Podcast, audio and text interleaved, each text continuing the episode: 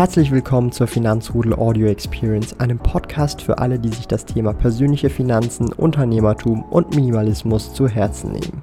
Hier lernst du wertvolle Tipps und Erfahrungen, die du in deinem Leben praktisch anwenden kannst. Mein Name ist Thomas Brandon Kovac, auch bekannt als Thomas der Sparkoyote. Ich bin Unternehmer und führe den größten Schweizer Finanz-YouTube-Kanal und Finanzblog sparkoyote.ch.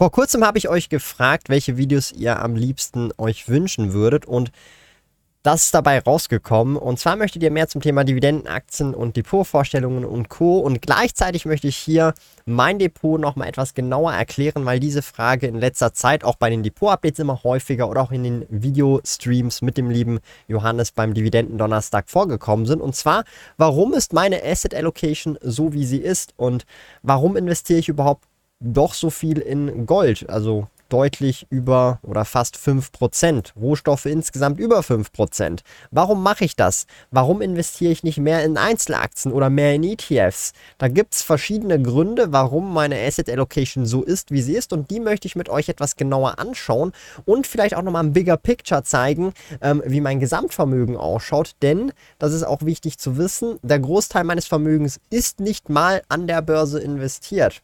Und damit herzlich willkommen. Ich bin euer Thomas, a.k.a. Sparkoyote und ich möchte euch heute das alles mehr oder weniger zeigen, damit ihr keine offenen Fragen mehr habt und ihr für euer Portfolio auch eure Asset Allocation findet, die für euch am besten passt. Wenn euch solche Videos gefallen, lasst gerne einen Daumen nach oben da und abonniert den Kanal, um in Zukunft keine Videos mehr zu verpassen.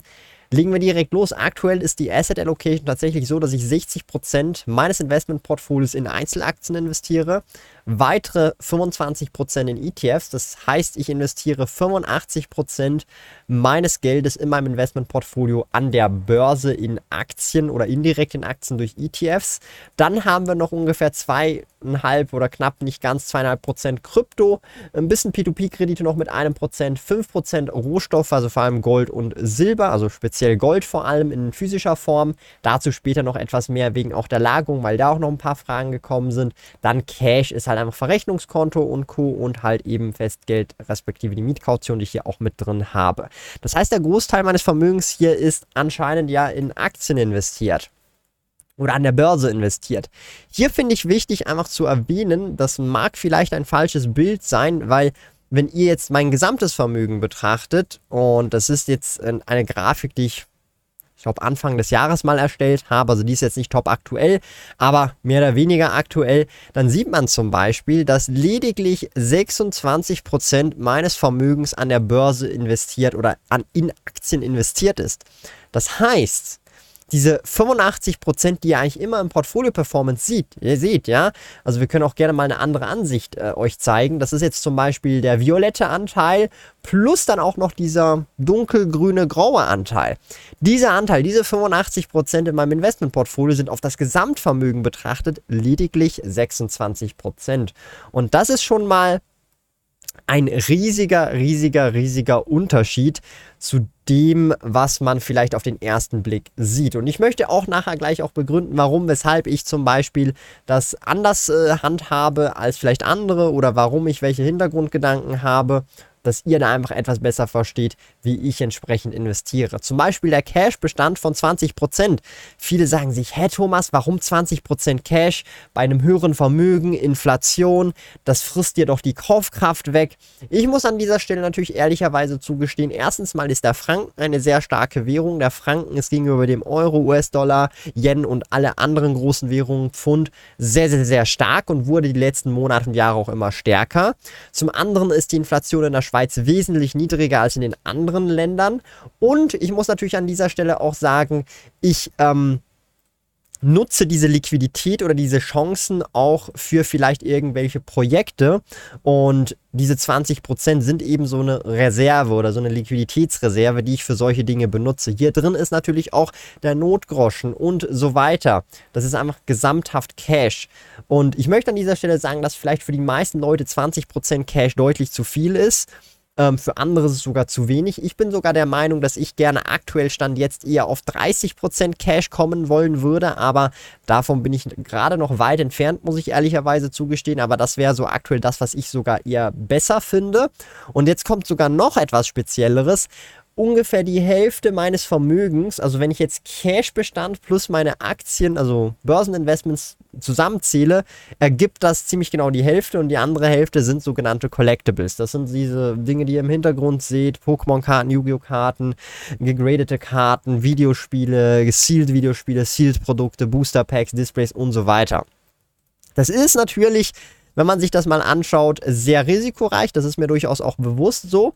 Aber, und das ist ja der große Punkt, nehmen wir mal an, ähm, dieser Collectible-Bereich würde wegfallen. Ja, dann hätte ich aber immer noch ein genug signifikantes Vermögen, dass ich halt auch entsprechend, ähm, ja, trotzdem noch ganz normal weiterleben könnte und weiter investieren könnte. Das gesamte Investmentportfolio wäre ja immer noch da. Das hat nichts mit Collectibles zu tun.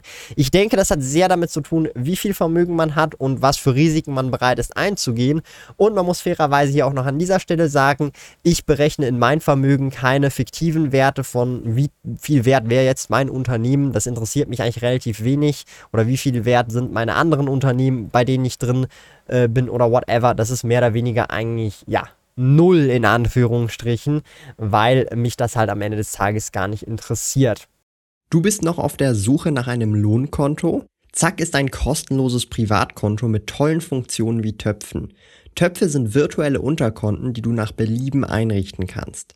Für eine Neueröffnung eines Zack-Kontos besuche sparkoyote.ch slash zack und verwende dabei den Gutscheincode ZACKSPK, um 50 Franken Startguthaben Cash auf dein Konto zu erhalten. Gilt nur für in der Schweiz wohnhafte Personen. Alle relevanten Links und Informationen findest du in den Podcast Show Notes. Und hier muss man an dieser Stelle einfach nur sagen, dass wenn man sich das mal so betrachtet, ähm, tatsächlich relativ wenig an der Börse investiert ist von meinem Geld, so gesehen. Das liegt aber primär daran, dass ich eben nicht nur ausschließlich oder eigentlich gar nicht angestellt bin, ja, sondern ich bin unternehmerisch tätig. Das heißt, so wie ich mein Vermögen aufteile, ähm, macht das wahrscheinlich für die wenigsten Leute Sinn. Denn wenn ich 10 Leute oder 100 Leute nehme, sind davon vielleicht 10 Leute Unternehmer und die restlichen 90 sind angestellt. Und da bin ich natürlich der Meinung, sollte man vermutlich anders investieren, als ich es das tue. Da sollte man sich vielleicht etwas mehr, und das ist jetzt keine Empfehlung, an mein Investmentportfolio ausschließlich orientieren, zum Beispiel. Und das ist der große Punkt, auf den ich kommen möchte. Und zwar kommt es sehr individuell darauf an, in was für einer Situation man sich befindet und wie die Asset Allocation dann entsprechend ausschaut. Ja, es gibt hier nicht speziell einen richtigen falsch, sondern viel, viel mehr, man muss verstehen, was für einen richtig ist. Und für mich ist das Investmentportfolio, über das wir schon über die letzten fast zehn Jahre gemeinsam diskutieren, sprechen und ich das schon auch dokumentiere, meine Altersvorsorge. Und ich möchte mit diesem Investmentportfolio letztendlich was tun, meine gesamten Kosten, die ich monatlich habe, möglichst früh durch Dividenden, Zinsen und insgesamt Gewinne natürlich decken. Das ist für die, die das so ein bisschen auch näher verfolgen, so mit 35 wäre das, das das Ziel. Ob wir das hinkriegen, das ist die andere Frage. Nur ist das auf jeden Fall das Ziel mit diesem Investmentportfolio. Das ist das Investmentportfolio bei Swissquote, bei You. Das gehört hier alles zusammen. Das ist meine 3A-Säule. Das ist eben das Gold, das physische Gold und so weiter.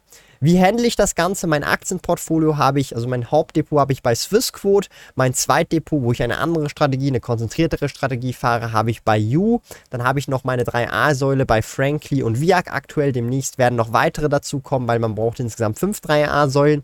Meine Kryptos bespare ich vor allem jetzt hier Bitcoin aktuell über Relay. Das wird direkt an mein Wallet gesendet. Das heißt, ich bin da 100% safe und mir passiert nicht normale Geschichte wie Celsius.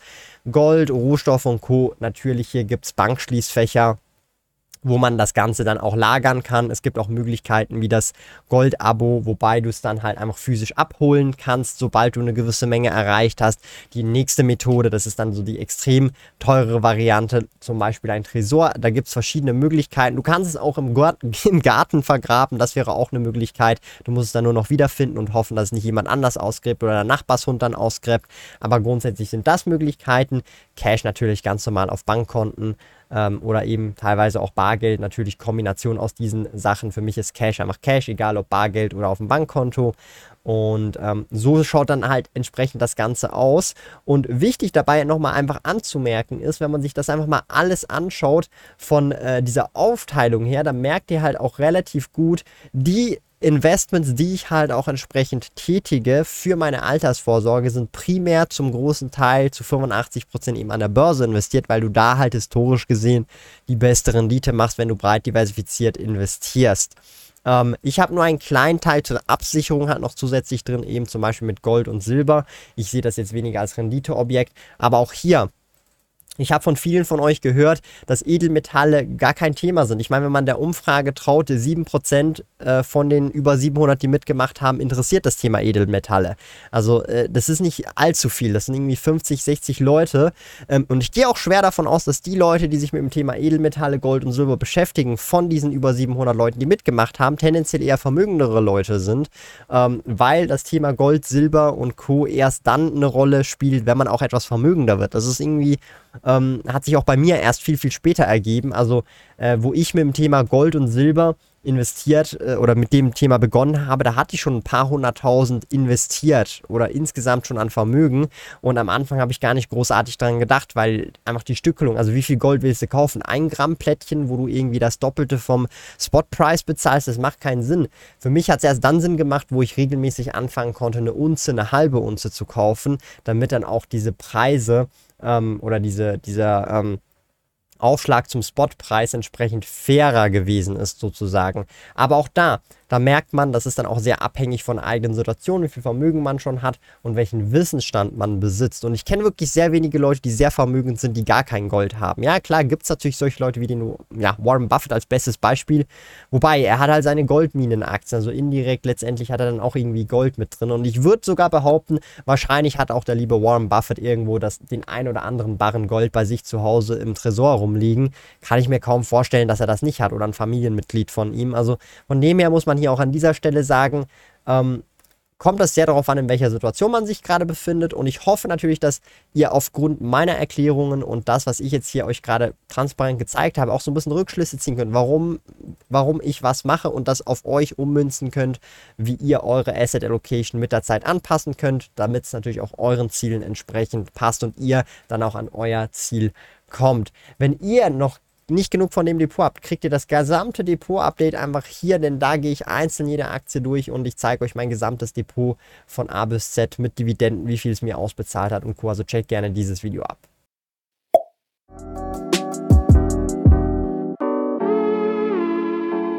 Lieben Dank fürs Zuhören. Neue Finanzrudel Audio Experience Episoden gibt es jeden Montag, Donnerstag und Samstag um 9 Uhr vormittags. Trete außerdem dem exklusiven Finanzrudel Community Club bei finanzrudel.ch/club und tausche dich mit tausenden Gleichgesinnten im Finanzrudel aus. Mehr über mich und meine Reise erfährst du auf meinem Blog www.sparkoyote.ch. Interessiert dich, an welchen Projekten ich aktuell arbeite, dann findest du mich auf Instagram at sparkoyote. Auf meinem YouTube-Kanal Thomas der Sparkoyote findest du aktuelle Videos zum Thema persönliche Finanzen, Unternehmertum und Minimalismus. Bis bald!